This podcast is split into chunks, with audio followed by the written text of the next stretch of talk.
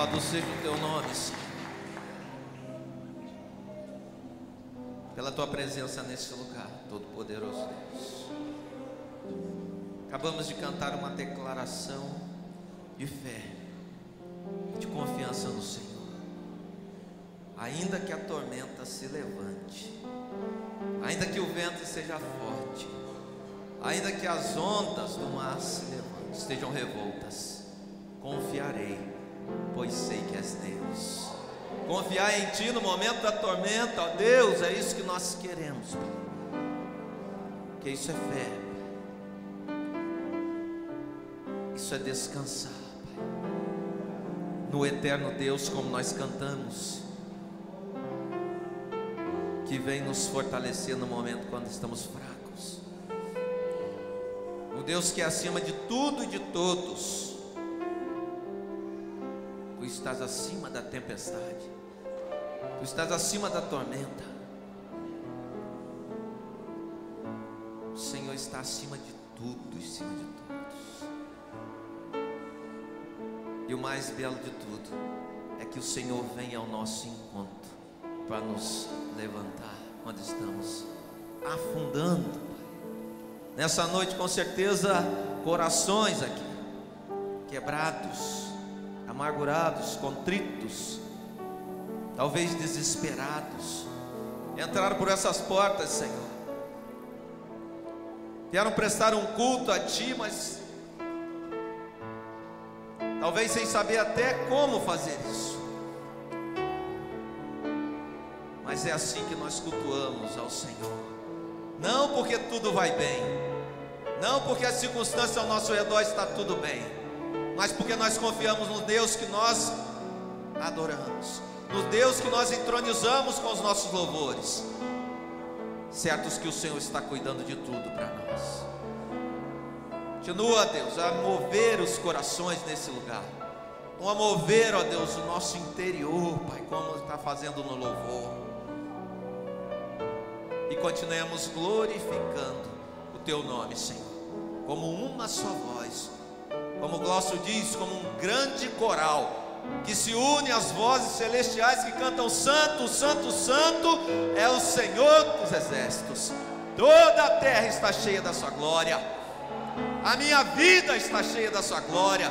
Essa igreja está cheia da sua glória.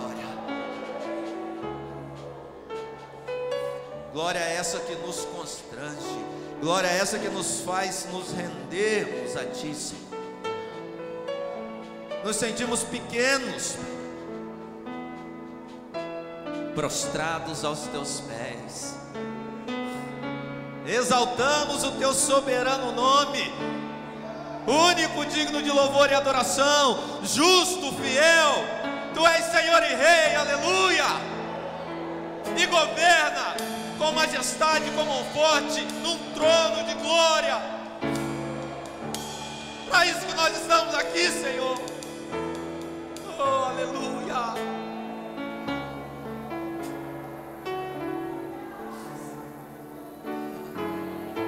Aqui não há lugar para tristeza, não há lugar para murmuração, não há lugar para incredulidade, porque nós cremos no Deus Todo-Poderoso. que nos socorre em tempo oportuno. Que é socorro e fortaleza bem presente no momento da adversidade. E o nosso louvor reflete isso. Nós não viemos aqui pedir, mendigar.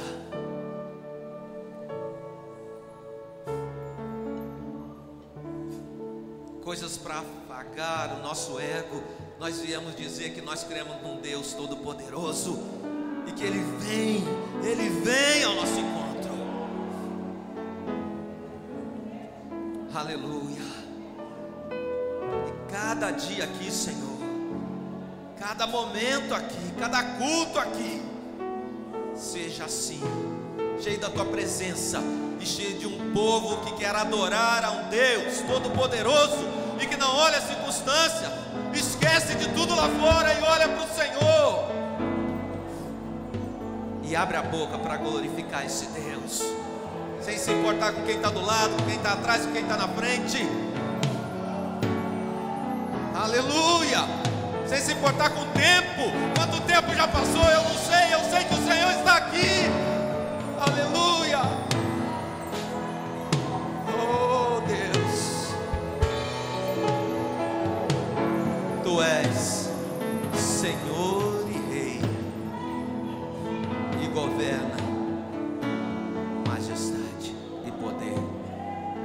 Continua, Senhor, continua a mover, Pai, e a falar com cada um de nós, Pai. Em nome de Jesus, Pai.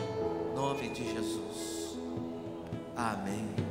Amém. Glória a Deus. Vamos orar pelas crianças e pelos juniores. Venham devagarzinho, meus crianças.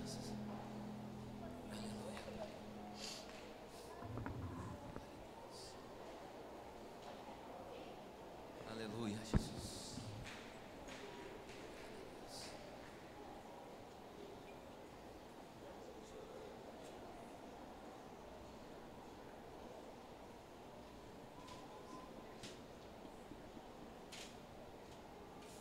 Glória a Deus.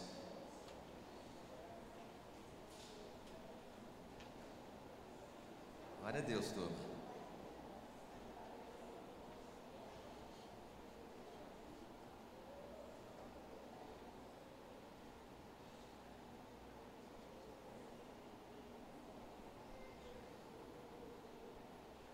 Vamos orar.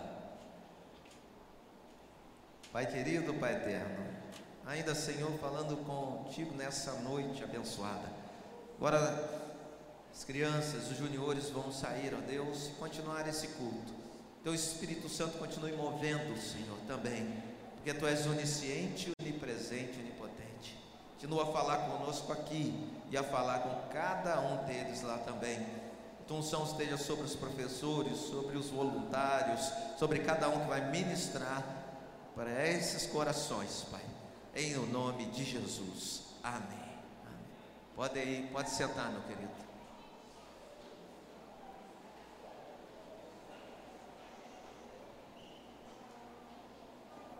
Glória a Deus.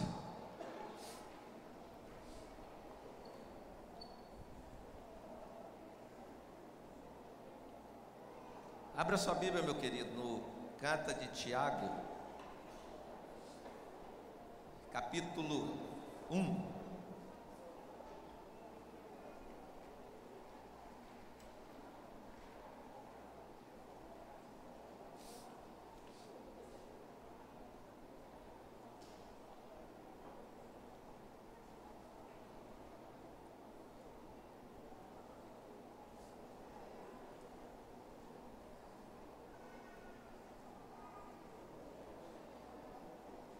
Tiago capítulo 1,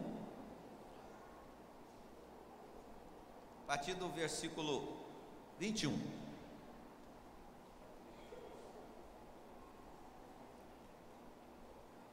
Diz assim a palavra do Senhor: Portanto, livre-se de toda a impureza moral e da maldade que prevalece, e aceitem humildemente a palavra implantada em vocês a qual é poderosa para salvá-los. Sejam praticantes da palavra e não apenas ouvintes, enganando-se a si mesmos. Aquele que ouve a palavra, mas não a põe em prática, é semelhante a um homem que observa que olha a sua face no espelho e depois de olhar para si mesmo, sai e logo esquece a sua aparência. Mas o homem que observa atentamente a lei perfeita que traz a liberdade e persevera na prática dessa lei, não esquecendo o que viu, mas praticando, será feliz naquilo que fizer. Se alguém se alguém entre vós cuida ser religioso e não refreia sua língua, antes engana seu coração a religião desse é vã. A religião pura e imaculada para com Deus, o Pai, é esta: visitar os órfãos e as suas viúvas, e as viúvas nas suas tribulações, e guardar-se da corrupção do mundo. Vou ler novamente esse último versículo numa outra versão. A religião que Deus, o nosso Pai, aceita como pura e imaculada é esta: cuidar dos órfãos e das viúvas em suas dificuldades e não se deixa corromper pelo mundo. Até aí, meus irmãos.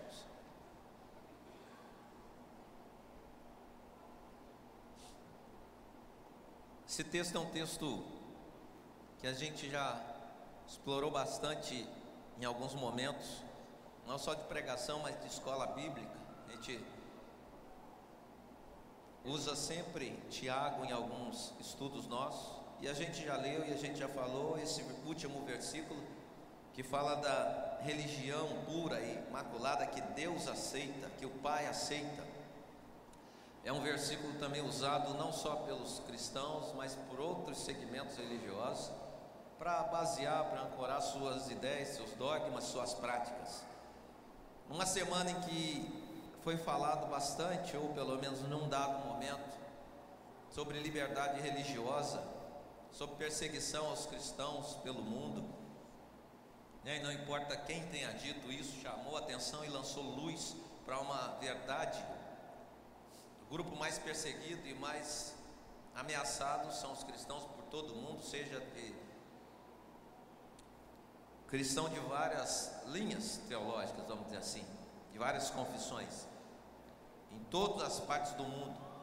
Mas eu fiquei meditando nisso, pensando nisso, e a ideia da religião, da questão da religião, que a gente sempre fala, que a gente sempre debate, que a gente sempre é questionado ou questiona, a coisa que a gente entende, sabe que é aquilo que a gente crê, que nos liga a Deus, que nos religa a Deus, vem do próprio termo, né? Isso a gente já conhece, não precisa ficar falando disso. Mas eu fiquei pensando também, olhando para uma série de coisas. Último, para esse último versículo que fala que a religião que o Pai, que Deus, nosso Pai, aceita como pura e imaculada, ela tem duas características ou duas práticas que não podem ser separadas.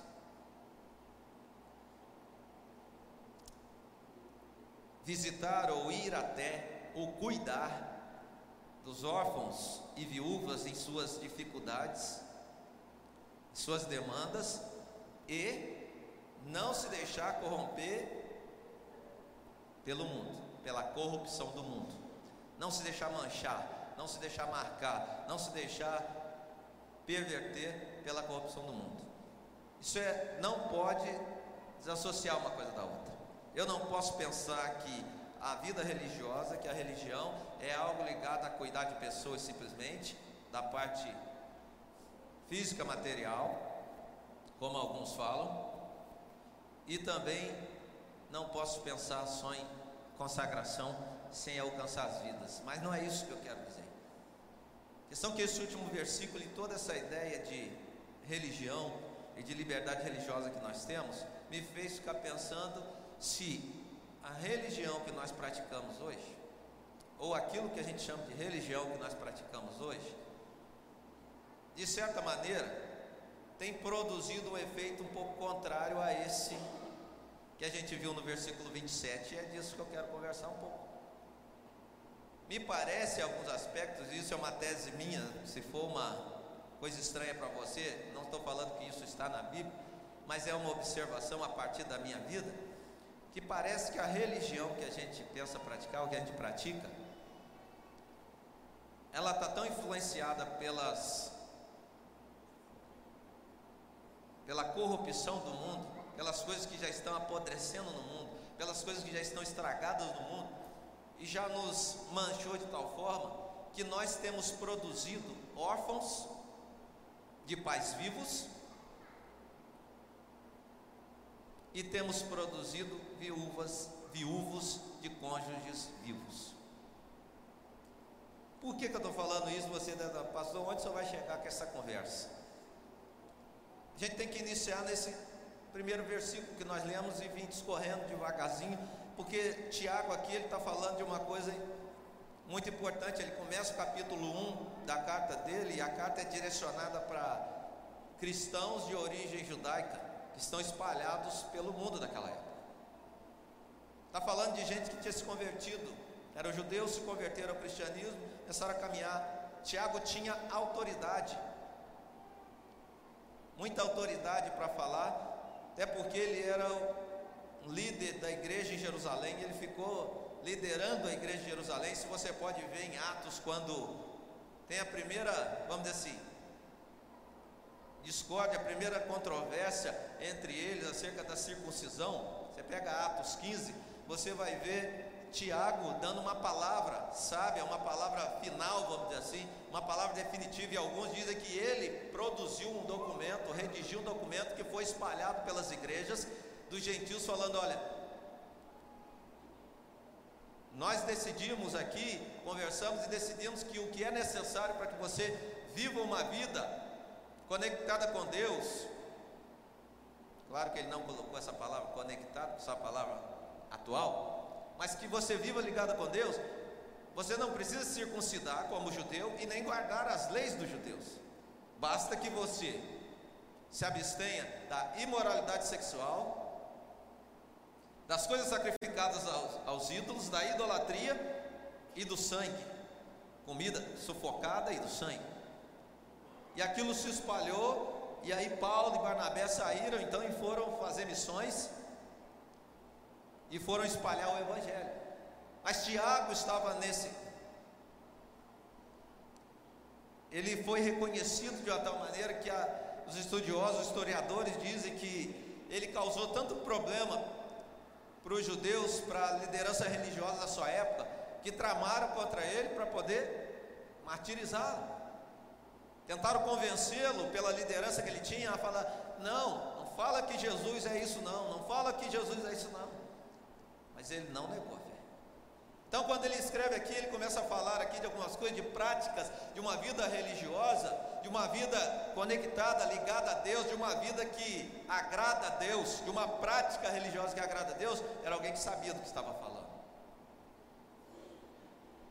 Lutero, quando pega Tiago, ele chega a falar que era uma carta palha, porque para ele Tiago estava falando que a salvação era pelas obras, e na verdade não é isso que Tiago está falando aqui. Mas quando a gente olha para o nosso tempo e vê a religião que nós estamos vendo, e a gente lê esse último versículo, a gente fala: tem alguma coisa errada. Se a religião que Deus aceita, se o, a conexão que Deus aceita daqueles que falam que estão ligados a Ele, está ligado em atender pessoas, a cuidar dessas pessoas que estão fragilizadas emocionalmente, fisicamente, financeiramente, emocionalmente, e não deixar o mundo corromper, estragar a maneira de vocês verem, então eu, eu tenho que olhar. Então eu vou começando olhando para esses primeiros versículos, vendo que uma religião que Deus aceita, ou uma conexão com Deus que é aceitável, começa em mim. Começa no que o próprio Deus produz em mim, rejeitando, livrem-se Deixe de lado toda a impureza moral e maldade que prevalece. E aceite humildemente a palavra implantada em vocês. Livrar da impureza moral e da maldade que prevalece. Começa aqui. Começa aí. Como é que é quando começou a nossa vida religiosa? Não começa assim com todos? Ou não deveria começar assim com todos? Livrasse da imoralidade, livrasse do mal que prevalece. Importa se o mal está acontecendo fora daqui, se o mal está acontecendo fora da igreja, no mundo inteiro. Importa que a, aquele que é chamado por Deus e aquele que é um religioso com R maiúsculo, vamos dizer assim, da religião que Deus, o Pai, aceita, ele se livra disso. E ele se livra disso não é pela sua força, porque Tiago também sabe muito bem disso. Ele se livra acolhendo, recebendo com humildade. Talvez na sua versão esteja mansidão a palavra implantada em vocês. Isso talvez seja a coisa mais difícil para o nosso tempo. Nós que nos dizemos religiosos. Acolher, aceitar, receber com humildade e com mansidão a palavra que Deus implantou em nós. Talvez você esteja, na sua versão, esteja a palavra enxertada em vós. Mas a palavra boa para isso é implantada, semeada, porque tem diferença. E por essas jesuicidências, ou essas coincidências que Deus prepara, eu tenho o hábito de assistir Globo Rural, embora não goste muito de fazenda, dessas coisas, mas eu gosto de Globo Rural. E hoje passou uma matéria sobre enxerto. E eu ali, tinha lido o texto pela manhã, estava meditando e estava e tinha visto a tradução, o significado dessa palavra implantada, que está muito mais ligado a semeado do que enxertado. E aí eu entendi por quê. Porque aquele que Deus chamou, aquele que fala, eu sou religioso, eu estou ligado em Deus de novo, pelo evangelho que me foi pregado, ou pelo evangelho que estão me pregando, pela palavra da verdade que salva, que livra, que liberta. Essa palavra ela é semeada, ela é implantada, e nós sabemos também pela parábola do semeador, porque se for enxertada em algo, num tronco, num caule, que está enraizado em alguma coisa que não seja de Deus, assim como a plantinha que eu vi hoje, o limoeiro, pode brotar duas espécies. Não sei quantos viram. Limão cravo de um lado e limão galego do outro. Por quê? Porque aquilo que é enxertado, ele é enxertado em algo que já está enraizado. E Deus não faz isso com a gente. A religião, ele não é um remendo na nossa vida. A palavra de Deus não traz para nós apenas um remendo na nossa vida, ele, ela nos faz de novo. Ela faz que, que a gente nasça de novo, ela nos enraiza no Senhor, em Deus. Por isso a gente consegue estar livre da imoralidade e da, mal, e da malignidade, da perversidade que está por aí. Talvez seja a resposta para uma vida religiosa que a gente tenta viver e que a gente vê pessoas querendo viver se dizendo religiosos, com liberdade religiosa, mas não consegue frutificar algo que vem somente de Deus. Sempre tem um raminho querendo nascer. E sabe qual é o tratamento para essa planta enxertada?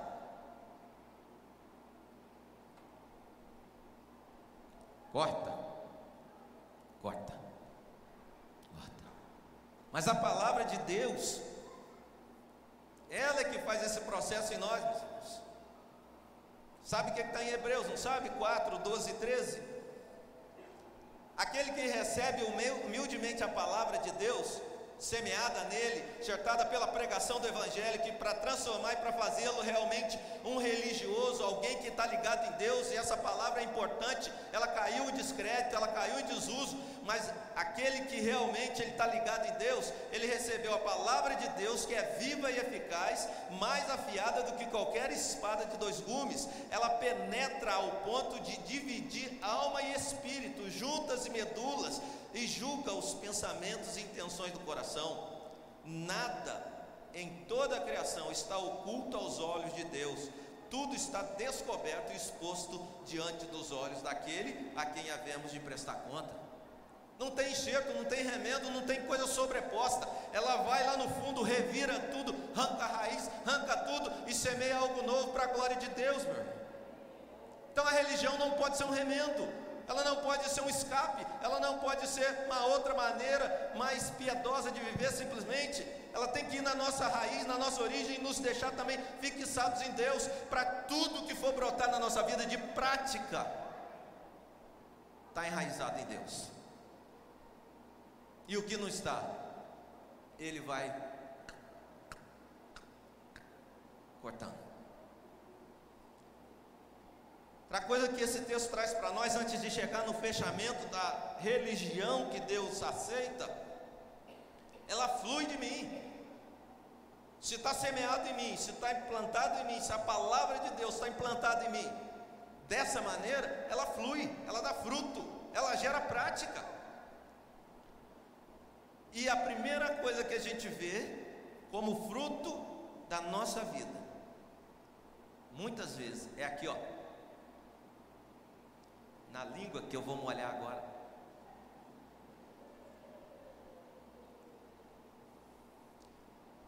Se alguém se considera religioso, verso 26, mas não refreia a sua língua, engana-se a si mesmo, sua religião não tem valor algum, diz Tiago.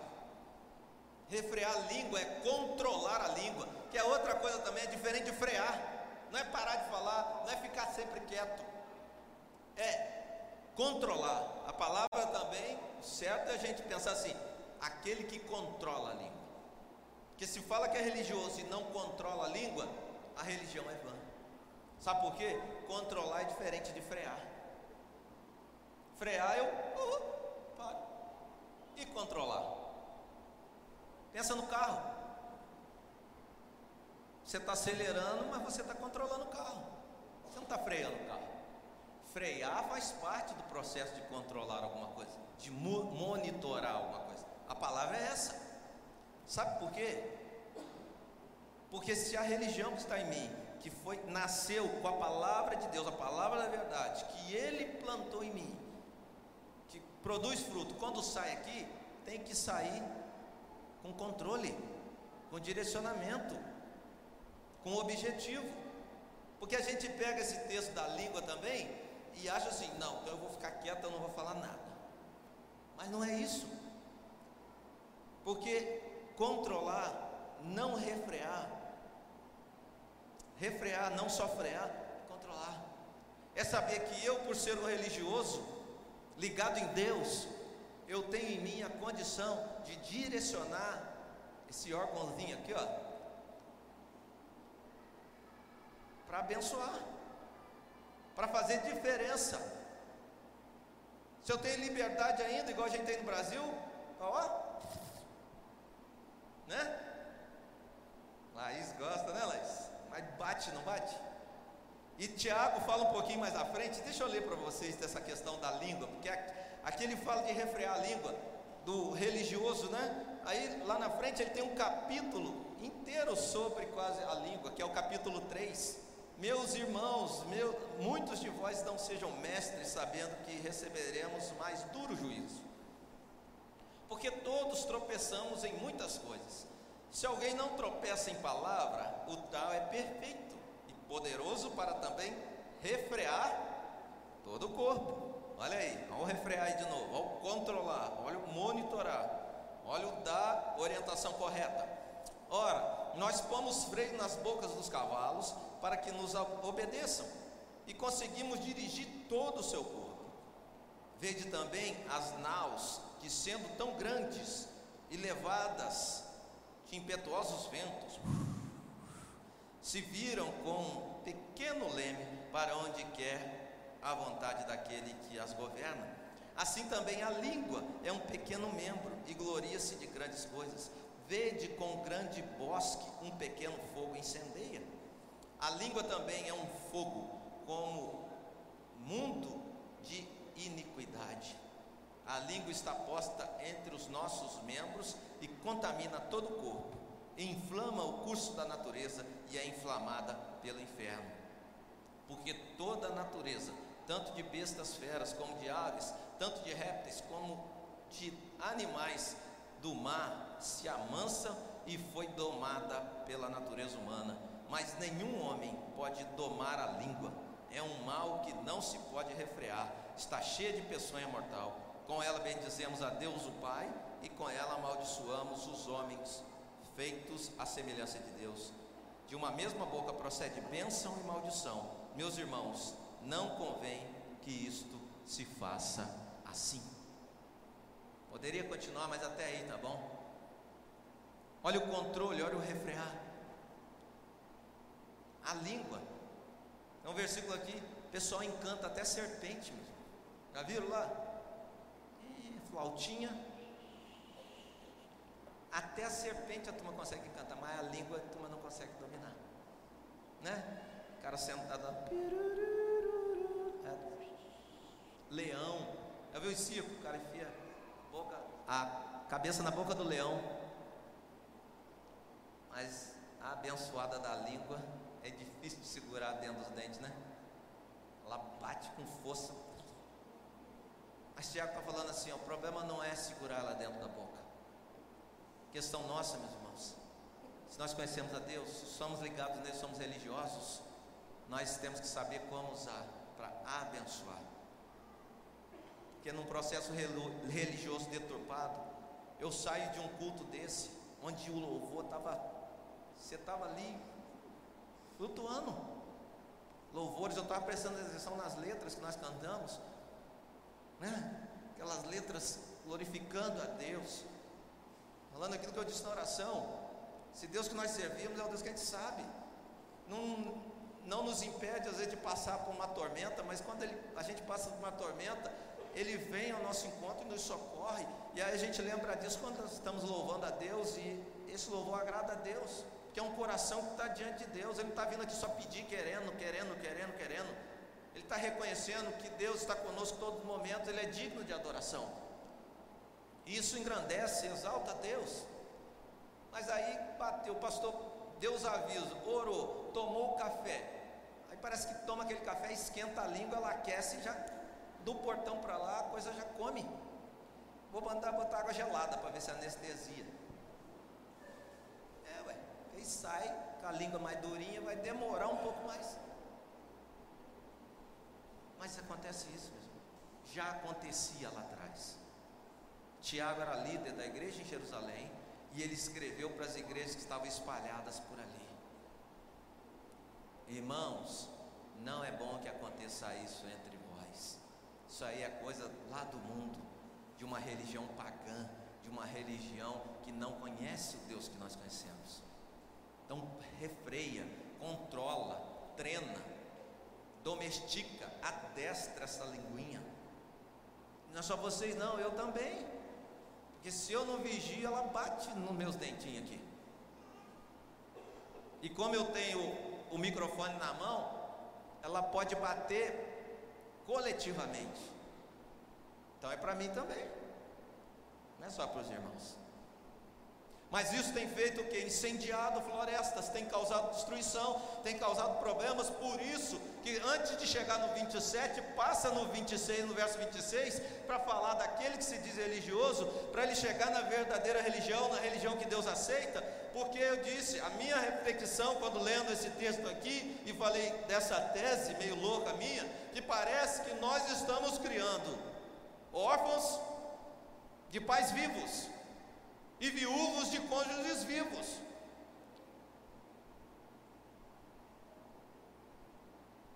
Por quê?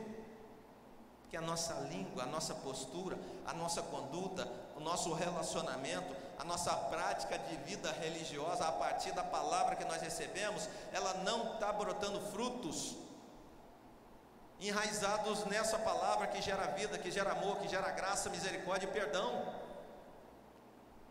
nos principais embates nossos, diários muitas vezes. Se o 27 fala para nós, vamos cuidar dos órfãos, e aqui nesse tempo era questão do seguinte: órfãos, órfãos, sem pai, sem mãe, mulheres viúvas, sem marido, que já morreram e queriam ficar mendigando, queriam ficar soltas pelas vielas, pelas portas dos templos, pelo, lá em Jerusalém, na porta formosa, era comparado quem era, tinha uma deficiência física, que impedia a mobilidade. O evangelho é cheio de texto de cego, coxo, pessoas que ficavam à beira do caminho, porque naquele tempo qual era o tipo de, de apoio que essas pessoas poderiam ter? Se no nosso tempo já é difícil, imagine naquele tempo.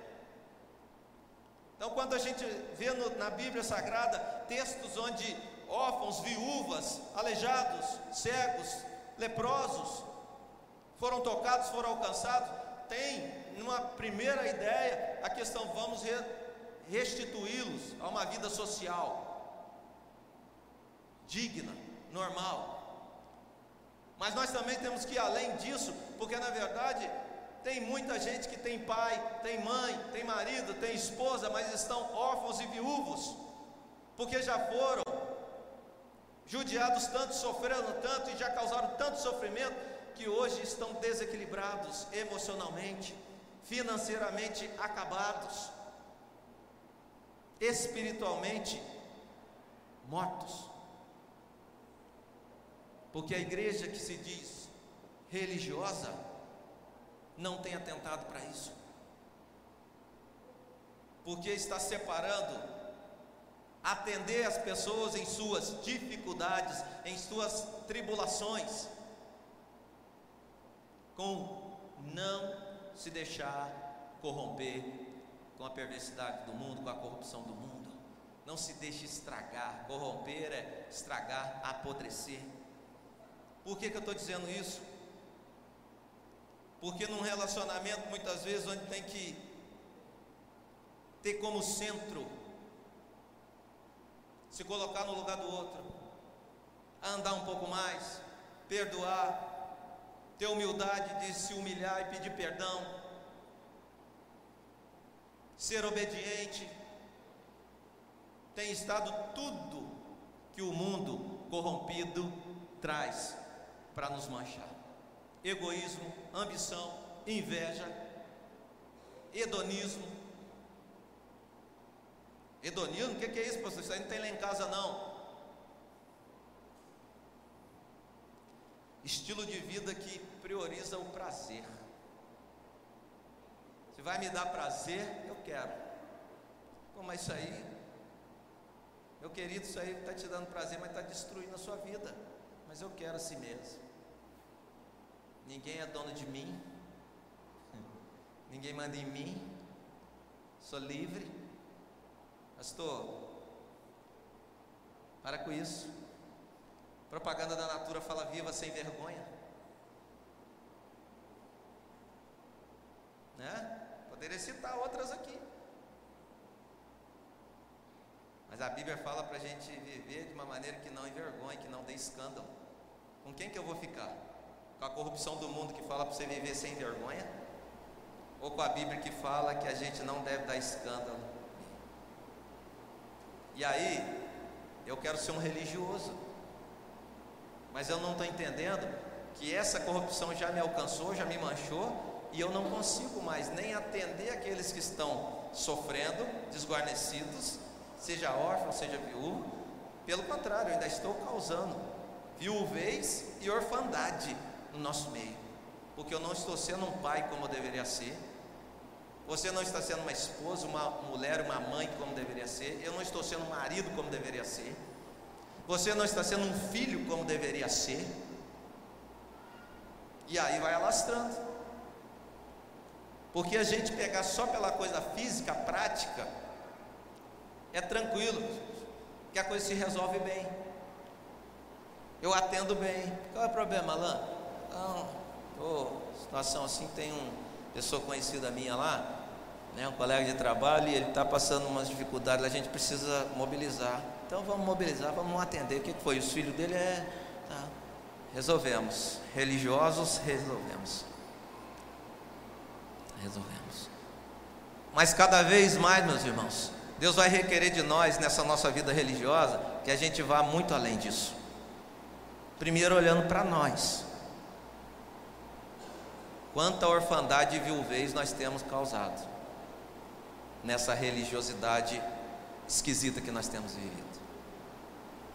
Tiago ele começa falando da palavra implantada, ele fala da língua controlada, porque ele quer que essas pessoas que têm a palavra implantada e que têm a língua controlada e abençoa e glorifica a Deus e fala e alguns gostam muito dessa coisa, né, do poder da palavra, do poder da fala, mas eu penso também, religião que nós vivemos, que nós praticamos, ela é essencialmente também falada, pregada, proclamada, ensinada.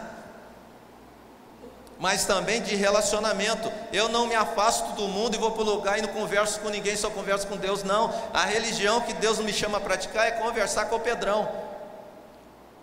Né?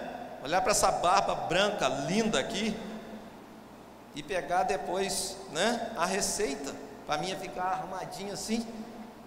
Muito mais do que isso. É conversar, é abrir a boca, é falar. E o que está saindo de mim? O que está saindo de você?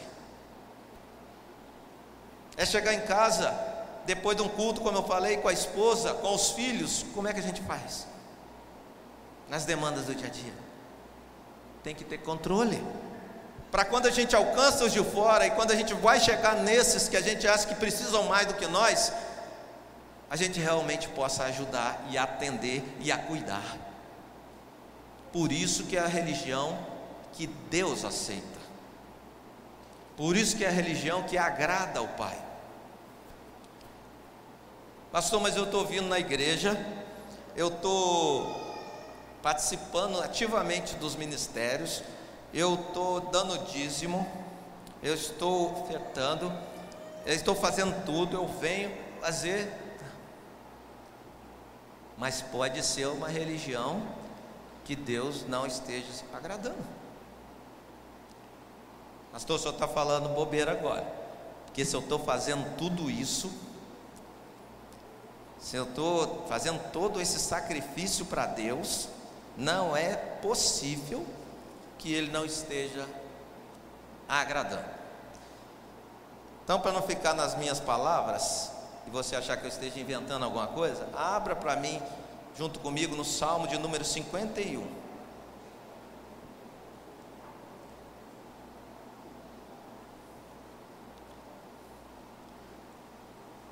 Salmo capítulo, Salmo, perdão, Salmo número 51.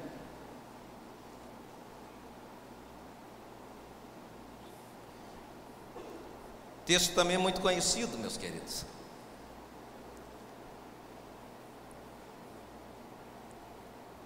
Vamos ler a partir do 10.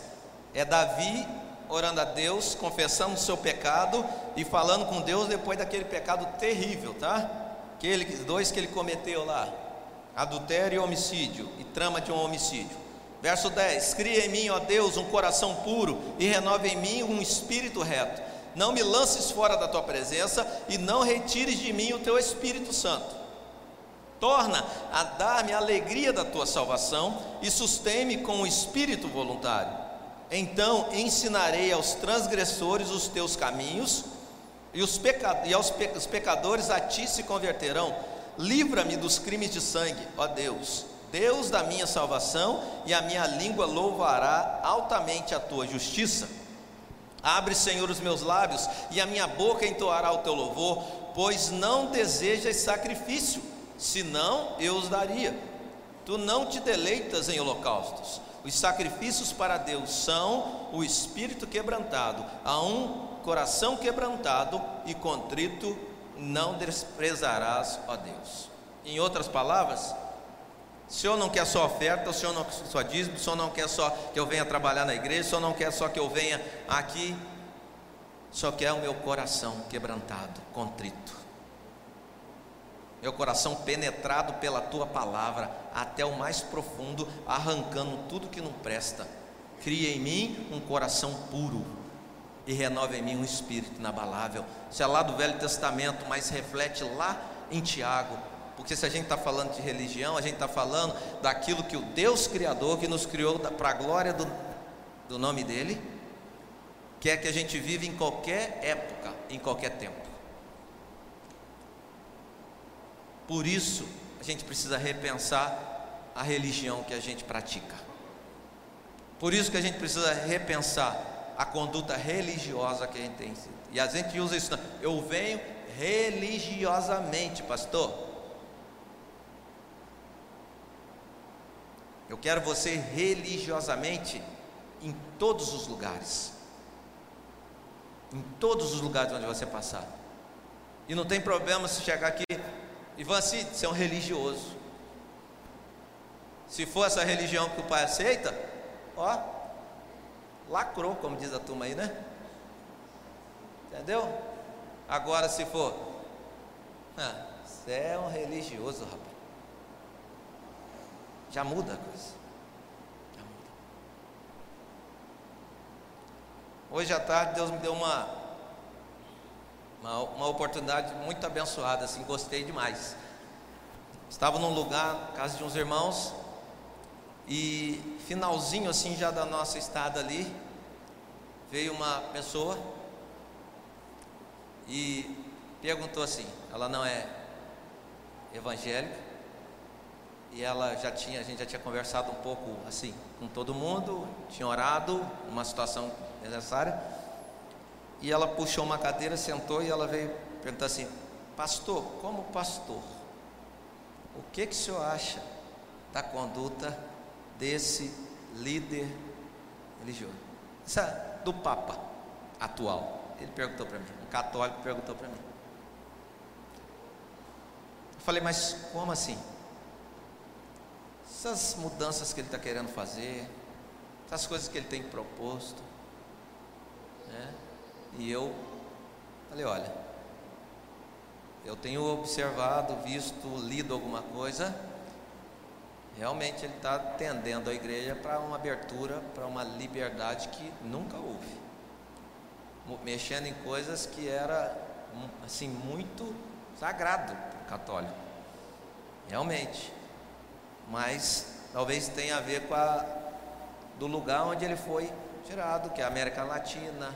E a América Latina tem um histórico de influência da teologia da libertação. E isso está sendo também influenciado pela essa ideia. Aí lá pelas tantas, a esposa dele falou assim: Estou com medo que são tudo comunista. e são tudo comunistas. Falei, eu não sei se são. Mas alguns movimentos parece que estão olhando, voltando para essa ideia dos anos 70, anos 80, que o próprio Vaticano rechaçou. rechaçou. Gostou, né, pastor? E Vaticano naquela época rejeitou. Melhorou, né? E agora está voltando. Mas foi um papo muito abençoado, muito gostoso. Pude falar da palavra de Deus, a gente conversou, trocamos bastante informações. Assim, por que, que eu estou dizendo isso? Porque eu aprendi nessa conversa rápida ali à tarde. Aprendi. E me lembrei de Atos dos Apóstolos, quando Deus fala para Pedro assim: Filhão, Ruma suas coisas aí, porque vai chegar gente aqui, vai bater na sua porta e vai te levar para o lugar e você vai ter que falar. Mas eu não vou não. Ele não fala não vou, né? Antes Deus mostra para ele em sonho, na visão, né? E quando aqueles homens batem para levá-lo para a casa de Cornélio, ele já estava preparadinho para ir. Foi uma conversa de dois religiosos ali. Dois religiosos. Dois religiosos. Dois pecadores que necessitam da graça de Deus. Dois homens ali conversando, eu e ele, sedentos por Deus. E ele está incomodado, porque ele está vendo que algumas corrupções, algumas coisas estragadas já está influenciando até as decisões de uma organização, de uma igreja tão antiga quanto a Igreja Católica Apostólica Romana. E às vezes nós que estamos aqui dizemos que conhecemos a palavra da verdade, que fundamenta a nossa religião, não prestamos atenção nessas manchas, nesses mofos, nesses bolouros que pegam em nós. É ou não é? Ou eu estou exagerando? Ah, viu? Comida embolorada? Comida está estragando. Comida que está apodrecendo. Como a gente vai atender e vai visitar e vai ir até aqueles que estão necessitados, com dificuldades, com tribulações, sejam elas quais forem, se nós estamos produzindo essas mesmas necessidades no nosso ambiente? Falo de divórcio, falo de sofrimento, falo de rebeldia de filho contra pai, falo de tudo isso. Falo de famílias totalmente desconjuntadas. Falo de lideranças que estão querendo mudar o texto bíblico para se adequar aos seus desvios de conduta. Como vai ser uma religião que o pai aceita? Que o pai abençoa. Como? Se agora está manchado com o boloro do egoísmo, o meu primeiro, do materialismo, da ganância, da avareza. Nós metemos o pau no imoral, sexualmente imoral, mas e o avarento? E o avarento, que é idólatra? E eu falo isso com tranquilidade, porque nem momento de ofertório nós não temos. Muito difícil. Então não estou falando disso, eu estou falando da avareza aqui, ó. Mamon, dividindo espaço com Deus, e isso não existe. Não pode. E Jesus, a única coisa que Jesus comparou a um Deus foi o dinheiro. Mamon entronizado em corações de gente que se diz religioso ligado em Deus. Põe um sorrisal na mão e atravessa o Paraíba, sai seco do outro lado. Família sofrendo, coisa, mas não abre a mão. Pai do Senhor é assim, ó. Pai do Senhor. Mas não é porque ele não tem, é porque ele, Deus dele é o dinheiro. Inveja, rebeldia, como eu falei, anarquia, anarquia dentro da igreja. Eu não me submeto a nada, não reconheço nenhuma liderança, não reconheço nenhuma direção. Eu faço a minha religião e eu faço a minha vida com Deus. Não quero saber de pastor, não quero saber de líder, não quero saber de nada. Não é assim que a gente tem visto alguns casos? Dentro de casa, rebeldia. Então a gente precisa olhar para isso, meu irmão. E talvez você vai sair daqui, eu não vou ser o único pensando nisso. Ao invés de eu atender, de eu ir, de eu cuidar, de eu acolher, eu estou produzindo, porque eu estou manchado já com a corrupção do mundo, estou produzindo esse tipo de necessitado dentro da igreja. E como eu vou alcançar o mundo? Como eu vou atender os necessitados? Que religião é essa? Onde a gente vai parar?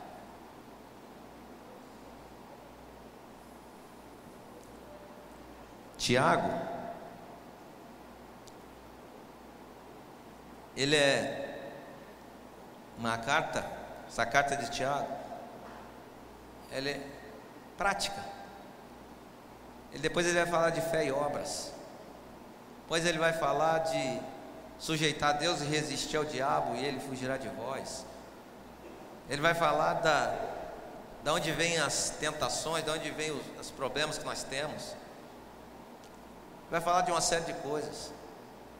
Ele vai falar de se tiver alguém alegre, a gente canta louvor, se tiver alguém doente, a gente chama os presbíteros da igreja e ora. Ele vai falar de confessar as culpas uns por, dos, por, para os outros e orar uns pelos outros para que sareis. Ele vai falar de coisa prática da igreja que acontecia lá e que acontece aqui e que a gente precisa cumprir. Mas como a gente vai fazer? Se a gente não entender o tipo de religião que Deus aceita, tipo de sabedoria que a gente tem que buscar.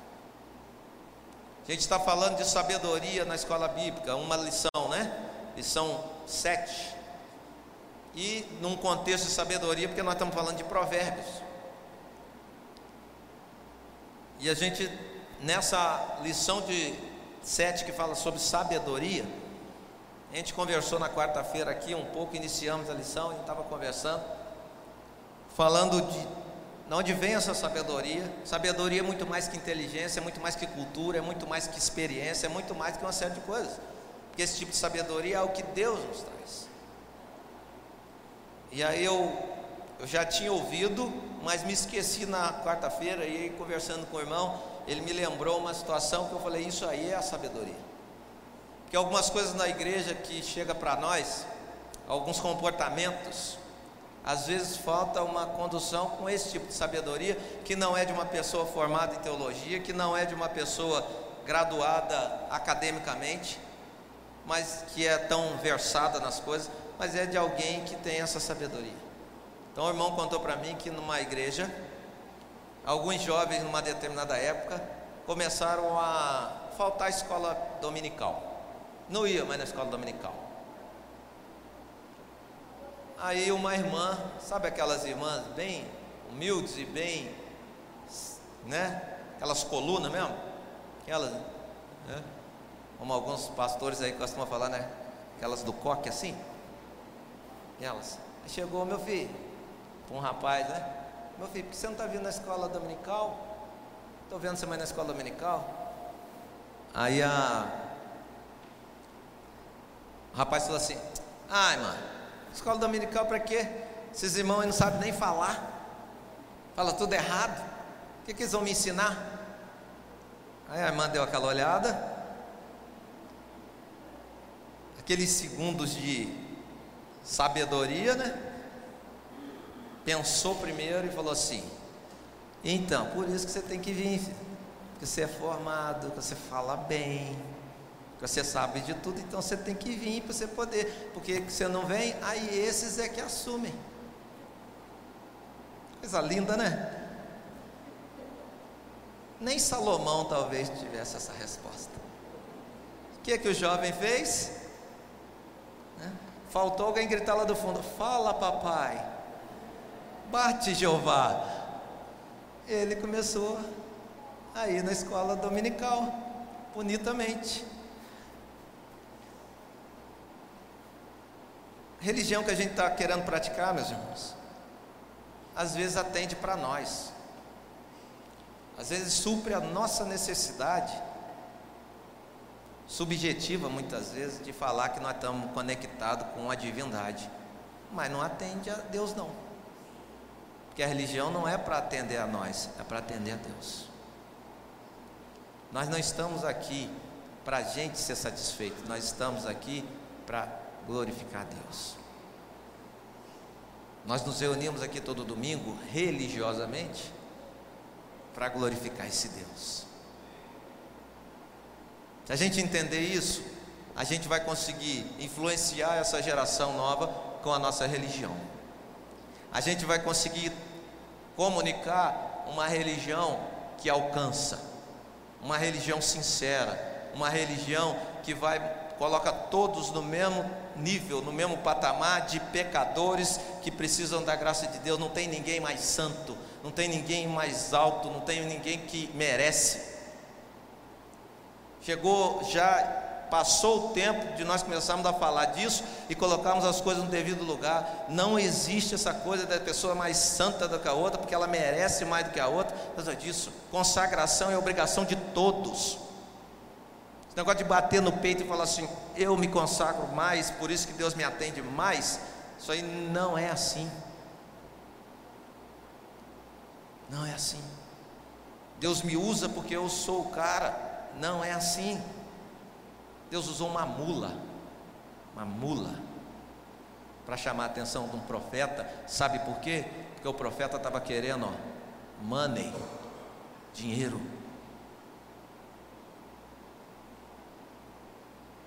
Essa é a religião que a turma tem buscado. É uma pregação difícil nesse sentido. Que talvez seria melhor eu esquecer esse versículo aqui, não falar desse versículo, não falar de palavra implantada, não falar de palavra semeada, não falar de controlar a língua, não falar de atender pessoas depois de entender o que, que é isso. Talvez fosse mais fácil eu falar: nós vivemos a verdadeira religião, nós temos a verdade, nós somos vitoriosos, nós vamos conquistar, nós vamos fazer isso, nós vamos fazer aquilo. Amanhã cedo você está diante de um chefe cruel, ou de um chefe correto, que quer que você seja um religioso correto. E porque você está influenciado por uma falsa religião que fala que porque você é servo de Deus, você tem que se dar bem, você vai falar que o inimigo se levantou contra você, e o chefe não é seu inimigo, não. E ainda que for, a Bíblia da verdadeira religião diz: usa sua língua para abençoar o que te persegue. Não fui eu que escrevi, meus irmãos, eu só tenho que pregar isso. E eu vou pregar hoje, só vou voltar aqui domingo que vem, porque eu vou ficar uma semana fora, então você não vai ter nem como me procurar. Mas é. Essa religião louca que a gente está vendo, está produzindo essas coisas aí. Produzindo isso. Sabe o que está produzindo? Quando você prega assim, uma igreja fica assim, ó, quieta. A turma fala que a igreja está morta. A igreja tá, não, a igreja está raciocinando.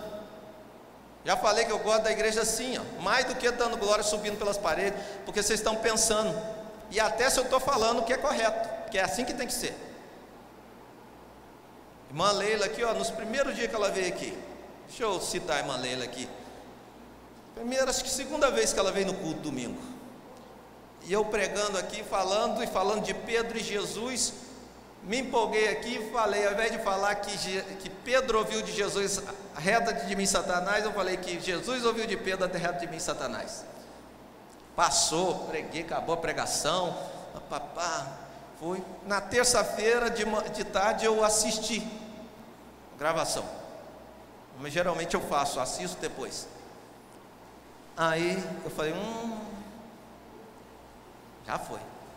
Na quarta-feira, ela subiu, deixou o netinho na classe, não foi, mano? Aí ela, não, posso falar com você? Eu falei, pode. Ela, que no domingo você falou que Jesus, eh, mas não foi Jesus? Foi sim. Eu vi na terça-feira, vi ontem, tá certa. Eu falei errado mesmo. Na hora lá saiu e graças a Deus a irmã percebeu. Estava atenta no que eu estava pregando, que a Bíblia fala para a gente, como os bereanos, né? Ouvir e verificar na Escritura. Sabe por que, que a religião está louca desse jeito? Porque ninguém está conferindo mais nada na Escritura. E ninguém quer saber mais da Escritura. Falar de ler a Bíblia então, é por isso que está assim. É por isso que eu posso falar para você. Te engambelar aqui, talvez. Entendeu? E criar uma situação onde eu seja favorecido, onde a igreja Peniel seja favorecido, onde esses bancos fiquem lotados de pessoas eufóricas, vibrando, e durante a semana multiplicando essa euforia. Mas quando a coisa vem, quando a tormenta vem, quando a onda cresce, eu não sei o que fazer, porque eu fui ensinado ou doutrinado que o crente não pode passar numa tormenta. Então, como é que nós vamos cantar esses hinos agora, pastor? Se o sol se pôr e a noite chegar, tu és meu abrigo. Se a tempestade se levantar, tu és meu quê? Hã? Será? Interessante que quem compôs esse hino provavelmente é um australiano. Eu não sei se é o rapaz que cantou primeiro lá, o, aquele aborígene, né? Lá na Hilson, num país que não tem determinadas necessidades e situações que nós temos aqui. Mas conhecendo a palavra de Deus, sabendo Deus que ele serve, ele falou assim: se eu passar por determinada coisa, eu vou confiar no Senhor, eu confiarei que Ele é meu abrigo. Então faz parte desse contexto religioso prestar atenção no que você está ouvindo na pregação. Prestar atenção se o que está saindo da boca desse que está pregando para você sobre religião, se ela está sendo algo que agrada, que está de acordo com que aquele que aceita a nossa religião. Eu não posso validar a religião de ninguém, nem a minha própria, Deus que valida. Quem passa o crivo e quem faz o, vizinho de validado é o Senhor. E isso não vai ser só aqui. Pelo contrário, vai ser no dia do juízo. E aí é um texto que eu gosto de citar e vou citar para fechar essa pregação, porque faz parte desse entendimento religioso do nosso tempo. Alguns dizerem assim: a igreja está morta porque não tem isso, não tem aquilo, a igreja está viva, a igreja está quente, a igreja está fria, ou tem que ter isso, isso, isso, é aquilo que a gente sabe que de vez em quando eu falo. Aí Jesus ele fala assim, ó: Vocês, quando forem falar e viver como religiosos, vocês se acautelai-vos dos falsos profetas. Porque vem a vocês como cordeiros, mas são lobos em pele de cordeiro. Olhe os frutos, pelos frutos vocês vão conhecer esses. Porque você não pode colher uma coisa Deixa eu falar aqui com a minha linguagem. Né? Você não pode colher espinho de uma bananeira. Não pode colher Olha o fruto. Porque muitos, no dia da validação, no dia do. Vê a nota do Enem, a nota de corte do Enem, para ver se você entrou na federal ou na particular. Não, e é muito mais sério do que isso. No dia, muitos me dirão: Senhor, em teu nome. E eu quero ler aqui para não falar nada diferente daqui, para você não achar que eu estou inventando alguma coisa. Sete, Mateus 7, 22. Muitos me dirão naquele dia: Senhor, Senhor, não profetizamos nós em teu nome? E em teu nome não expulsamos demônios? E em teu nome não fizemos muitas maravilhas? Aí você põe cura divina, milagres, prodígios, tudo aí. Então lhes direi abertamente: Nunca vos conheci, apartai-vos de mim, vós que praticais a iniquidade. Se a palavra de Deus está implantada em mim, a minha prática vai ser longe da iniquidade. Eu não vou deixar a iniquidade me manchar, a iniquidade desse mundo. Por mais que eu queira me valer da religião, porque no dia do juízo eu quero ouvir: Vinde benditos, meu Pai. Não apartai-vos de mim, vós que praticais a iniquidade. Então, a gente tem que começar a raciocinar biblicamente e entender que profecia, maravilha, sinais, prodígio, libertação, tudo isso faz parte da religião que nós professamos. Tudo isso é também para o nosso tempo. Mas a nossa religião não pode ser identificada por isso. Só por isso. Porque quando isso fica na frente como locomotiva, nós tomamos o trilho errado. E pode ser que no dia do juízo final, muita gente se perca por causa disso. Qual é a religião pura e imaculada que eu quero praticar? Que começa em mim, flui de mim e alcança o outro? A partir da palavra que foi semeada em mim? Ou uma religião superficial, vazia, cheia de costumes, dogmas e que está causando toda essa coisa que a gente vê no nosso meio aí? A gente precisa pensar nisso, meus queridos. Quero convidar você a ficar em pé para a gente orar.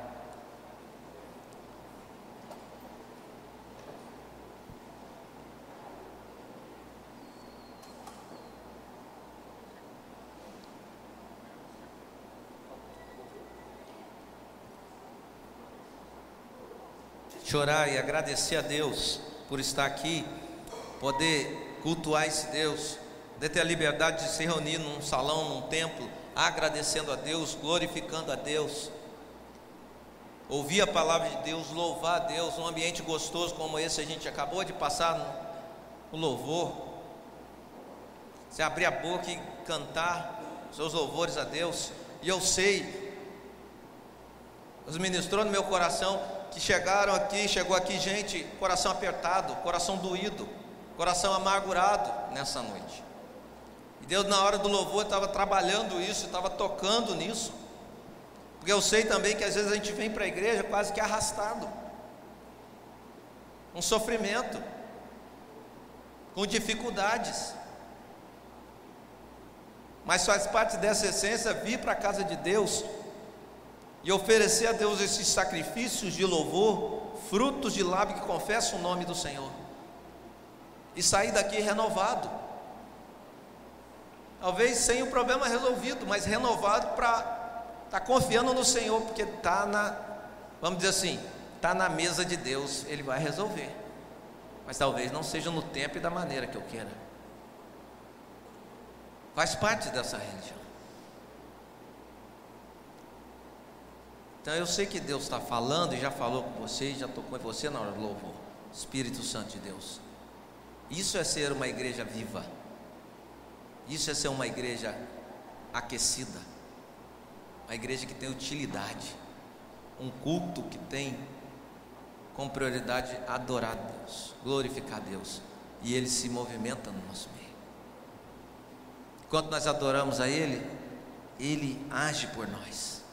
A Bíblia é cheia de textos assim, passagens do Velho Testamento que mostram que o povo adorando Deus dando vitória sobre os inimigos. O povo não precisou pegar em armas e espadas, apenas cantar e glorificar a Deus e tocar as trombetas e as muralhas caíram. Isso faz parte daqui da palavra de Deus. A gente não pode se perder, meus queridos. Vamos orar, vamos falar com o Senhor agora. Senhor, em nome de Jesus, estamos na tua presença, Pai. Rendidos na tua presença, embora de pé, mas totalmente rendidos na tua presença. Porque a rendição se faz no coração, não simplesmente no curvado do meu corpo. Isso é ritual, isso é aparente. Mas o Senhor que vê o coração, o Senhor sabe qual coração está quebrantado e rendido diante de Ti. E eu oro a Ti para que cada um de nós sejamos tocados mais uma vez por Ti, possamos nos render e sair daqui, ó Deus, com disposição de viver uma vida religiosa que te agrade, que o Senhor aceite. Deixando a palavra de Deus que foi semeada em nós brotar e produzir fruto, produzir vida, produzir bênção para mim e para aqueles que estão ao meu redor. Teu Espírito Santo controle a minha fala, a minha língua como crente em Jesus. E eu possa rejeitar a imoralidade, a maldade que domina, que prevalece fora ao meu redor. Essa é a tua chamada para nós, Pai. Essa é a tua chamada para essa igreja. E eu sei que o Senhor vai continuar ministrando em cada coração. Para que as vidas que estão aqui, que se reúnem aqui, que vêm para esse lugar cultuar o Senhor, possam entender pela tua palavra o que é servir a Deus e o que é estar realmente professando e confessando uma religião que o Senhor agrada. Muito obrigado, Senhor, por cada família, por cada pai de família, por cada irmã aqui, por cada jovem, por cada adolescente, por cada pré-adolescente, que vai conseguir, a partir do trabalhar do Espírito Santo de Deus, comunicar para o mundo essa religião, nesse país onde nós temos liberdade. Em nome de Jesus, Pai, opera em cada um de nós. Amém e amém.